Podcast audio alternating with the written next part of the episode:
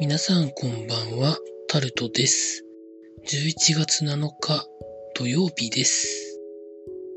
今日はそれほど天気が良くなくって家にいました。皆さんいかがお過ごしになってらっしゃいますでしょうか？今日も時事ネタからこれはと思うものを話していきたいんですけれども、コロナウイルス感染が3日連続で全国で1000人超えてるということで、グラフとかも見てるんですけど、10月の半ばまでは下がり基調だったのが、その後、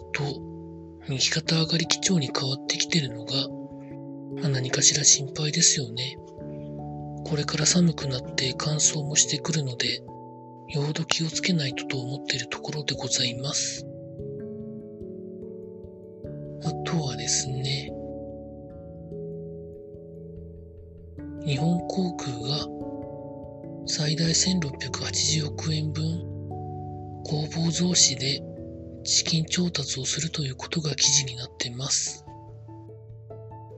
新しい機体や事業構造改革、